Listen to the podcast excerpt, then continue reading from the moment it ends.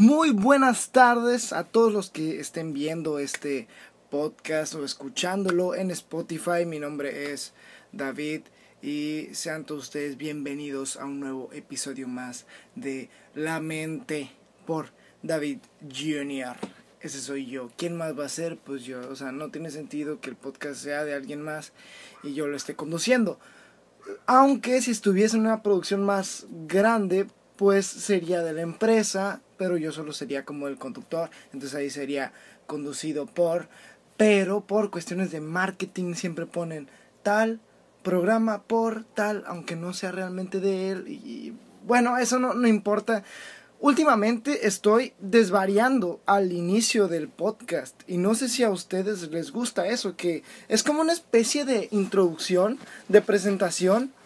Bueno, no, es, no sería introducción porque realmente ni siquiera estoy introduciendo al tema. Simplemente es como una plática mm, anterior al tema principal. Y no sé si a ustedes eso les gusta, si eso les agrada, si es así, no sé, coméntenlo si les gusta estas presentaciones que no tienen nada que ver con el tema principal. Porque a veces da la suerte que a veces lo puedo conectar, ¿no? Que en el transcurso del desarrollo de esta plática, ¡fum! conecto algo y queda súper chingón, ¿no? De que como algo que parecía que no tenía nada que ver, termina encajando perfectamente con el tema principal. Y yo puedo seguir hablando, pero ya no se me está ocurriendo nada para conectarlo con el tema principal. Y, y bueno, así que vámonos de lleno con eso. ¿No les pasa? Yo creo que sí, yo creo que a todos nos pasa eso de que somos muy buenos para tirar consejos, pero somos malos para, para seguirlos, para seguir nuestros propios consejos, inclusive. O sea, de que para el amor somos un experto de que no, es que yo creo que aquí te estás lanzando de más. Tienes que ir con más cautela. Es que mira, tienes que ver qué le gusta y que mira, tienes que animarte, tienes que jalarte, tienes que lanzarte. Eso es lo que les agrada, lo que les gusta, que si la confianza, que si la autoestima, que si bla bla bla bla bla. Para eso somos expertos, nos platican su historia, la analizamos y le decimos, no, es que aquí está fallando en esto y ahí está fallando en esto, lo que debes hacer es esto. Pero cuando nosotros estamos en esa encrucijada es cuando nos patina y nuestra sabiduría se pierde. ¿Por qué? ¿Por qué pasa esto? ¿Por qué sucede esto, David? No lo sé. Eh, si vienes a este podcast a buscar respuestas, jamás las vas a obtener. Lo que vas a obtener es un análisis y ya está. Si te agrada ese análisis, qué bien, y si no, ni modo. Pero entonces, tratando de buscar una respuesta a este dilema, yo pude llegar un poco a la conclusión de que el ser humano responde a los estímulos o a las encrucijadas en base a dos fuerzas, a dos estímulos. Puede reaccionar de manera racional, o sea, con el cerebro, con la cabeza fría, analítica, analizando todo el pedo, o de manera sentimental. Entonces, cuando uno no está involucrado en el problema, cuando no tiene sentimientos dentro del mismo, que esto no quiere decir que no sientas empatía por la persona a la que te está contando el problema, claro que no, sino que simplemente no estás siendo influenciado sentimentalmente por el problema. Entonces, al tener esta separación, uno ya puede pensar más con la cabeza fría, tranquilo, sin influencias y, sin que sin que los sentimientos influyan en la imaginación de uno, porque eso pasa muy seguido, con cualquier emoción, con la felicidad, con el enojo, con la tristeza. Esos sentimientos muchas veces, como nos nublan un poco el pensamiento analítico, nos empezamos a imaginar cosas, vemos cosas donde no las hay, vienen los celos o, o crees que eres mejor para algo que a lo que realmente no lo eres. ¿Por qué? Porque en, cierta medida los sentimientos pueden llegar a nublar esa visión analítica. Sin embargo, por eso somos muy buenos cuando no es un problema de nosotros, porque se nos puede hasta hacer muy sencillo, ¿no? Y podemos decir, no, es que la respuesta es A. Pero el que te está dando el consejo no va a sufrir las implicaciones de la solución A tanto buenas como malas, Porque a final de cuentas, como lo he dicho en muchos podcasts, no tenemos certeza de nada. Entonces, por más que conozcamos a una persona, no podemos decir, si hago esto, va a pasar esto. Porque puede que no. Realmente no, por más que digamos, es que lo conozco como la palma de mi mano y sé que si le digo que está mal, le va a valer madre. No lo sabes. Realmente no lo sabes. Te puedes tener una idea, pero realmente no lo sabes. Entonces, si tú sientes una necesidad por hacer algo, por decir algo, que es la, la verdad de, no sé, por ponerles un ejemplo, de decir una persona, no sé, lo que, lo que estás haciendo la estás cagando. Y tú puedes decir, no, es que ese güey a lo mejor, a lo mejor me va a madrear. Por poner un ejemplo. Si le estoy diciendo que la está cagando, me va a madrear. No lo sabes. Es que yo lo conozco, es un tipo violento. ¿Qué tal que no? ¿Qué tal que le planteas la idea de una forma en la cual el güey se pone comprensivo y va, y va a decir, ok, ¿sabes qué?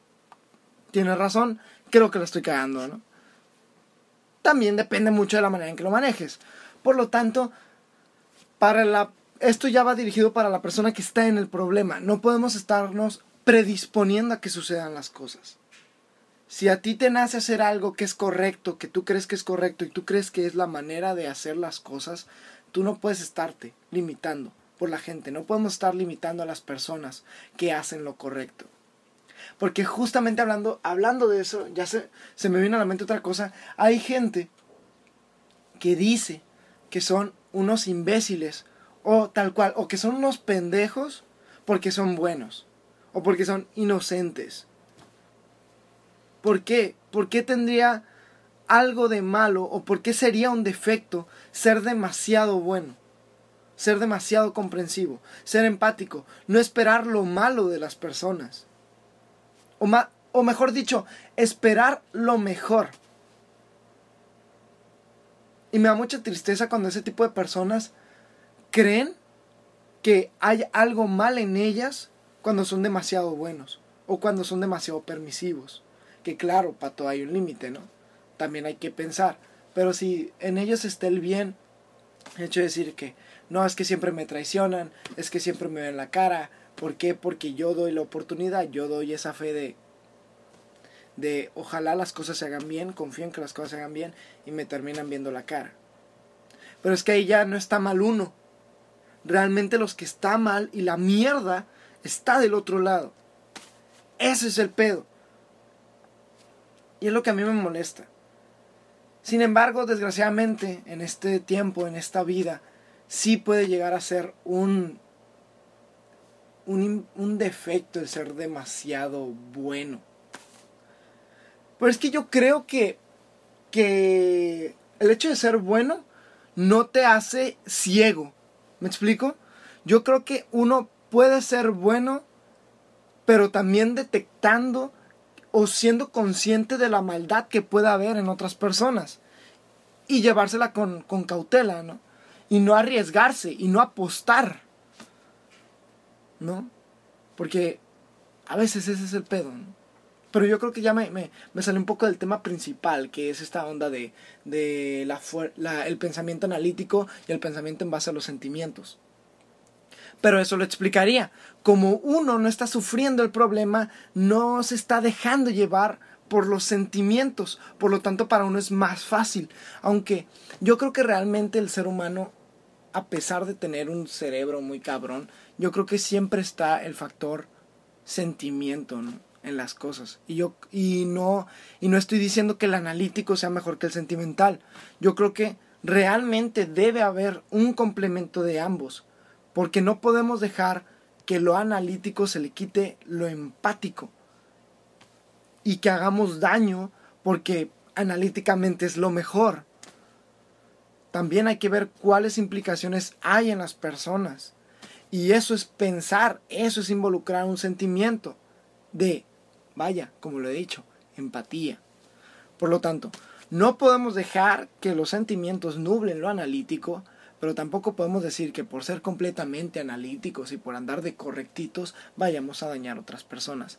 Yo creo que por eso siempre tiene que haber un equilibrio entre, ok, mis sentimientos hacen que yo perciba ese peligro. Pero lo analítico me dice, ¿realmente está ese peligro? No sé. Es cuestión de usar los sentimientos con cabeza. Ay, qué bonito quedó eso. Usar los sentimientos con cabeza. Qué bonito. No, qué bonito. Yo ya puedo acabar este podcast aquí. Y ya me fui con una frase bien perra, ¿no? Increíble. No la tenía escrita. Aquí me están viendo que estoy leyendo. Nada, nada. No tengo teleprompter aquí. No hay nada. Se los juro. No la tenía escrita. Nada, nada. No, qué bonito, qué bello, qué hermoso quedó. Ay, no, qué simple soy, güey. La neta. Qué absurdo. Sin embargo, no siempre podemos ser los que utilicen nuestros propios sentimientos con cabeza. Muchas veces sí necesitamos de alguien que esté fuera de para, para que nos ayude a pensar. O sea, porque bien puedo decir yo, piensa, trabaja en ti, analiza, míralo todo bien, perfecto, pero no, no todos podemos ser conscientes de todos. No todos podemos tener la respuesta tan fácil de las cosas. Para eso está la familia. Los amigos un poco, ¿no? Porque regularmente cuando tú le pides un consejo a tu amigo, tu amigo está al mismo nivel que tú porque es el mismo rango de edad. Entonces no vas a encontrar una respuesta más allá o es más complicado, no que no la encuentres, claro, hay de todo en esta vida, ¿no? Y puedes tener amigos que realmente sean muy maduros, pero regularmente como tienen si, si son de su mismo círculo social, con las mismas condiciones económicas y con las mismas, con el mismo contexto cultural, muy probablemente tengan la misma respuesta, una respuesta muy similar a la cual la tendría un adulto o simplemente otra persona con otro contexto. Entonces lo mejor sí es buscar a alguien que tú consideres que tiene más experiencia, que realmente tiene más experiencia que uno y que pueda aconsejarte o que pueda ayudarte tanto desde la perspectiva analítica, pero tomando en cuenta lo sentimental. Entonces, recuerden, eh, fue algo que, que les dije en el podcast pasado, no tienen que pelear sus guerras solos. Que pues, claro, pueden ser unos chingones y, pueden tener las herramientas y yo creo que cualquier persona tiene la fuerza de salir de lo que quiere, el potencial, vaya, el potencial. Pero ese potencial también se tiene que estimular y no está mal pedir ayuda. No somos todólogos, nadie es experto en todo. Puede ser un experto en algo, pero no en todo. Ya saben, el que mucho abarca, poco aprieta. Por lo tanto, necesitamos conseguir a esos expertos en sus áreas para que nos ayude en las que nosotros no somos expertos. Y eso no tiene nada de malo. Pidan ayuda. No sean orgullosos, cabrones. No anden de... Yo soy el chingón y yo puedo con todo. Sí, tú tienes el potencial de poder con todo, pero eso no significa que lo tengas que hacer solo. Ok, cabrón. No está mal pedir ayuda. Métete eso en la cabeza. Este, este, mensaje va para, para cualquier persona que esté pasando por un problema, no importa qué tan chiquito o qué tan grande sea. Necesitas ayuda, cabrón. Todos, todos necesitamos ayuda. Todos. Todos. Eso es todo por el podcast del día de hoy. Espero les haya gustado, espero que se hayan quedado con algo bonito. Este, porque es la idea, ¿no? No que se queden con algo feo. Aunque si, si el análisis de las cosas nos lleva a algo feo, pues ni modo, a veces la realidad es así. O más que feo, que sea la realidad. Aquí estamos, no importa si, si es bonito o es feo, aquí vamos a hablar de lo que es, de lo real. Si te agrada la realidad, si no te agrada la realidad, ese ya es tu pedo. Pero la realidad es la realidad y no se puede cambiar. Parece, parece, ¿no? Habría que pensar cuándo sí se puede cambiar la realidad y cuándo no. Pero el punto es que hasta aquí ya se acabó el podcast. Mi nombre es David. O me puedes llamar David Jr., no hay problema, es la idea, es el apodo que me autopuse, lo cual está un poco raro. Estuviste escuchando La Mente por David Jr., te invito a que sigas mi Instagram en el que no he publicado absolutamente nada, porque por decidioso.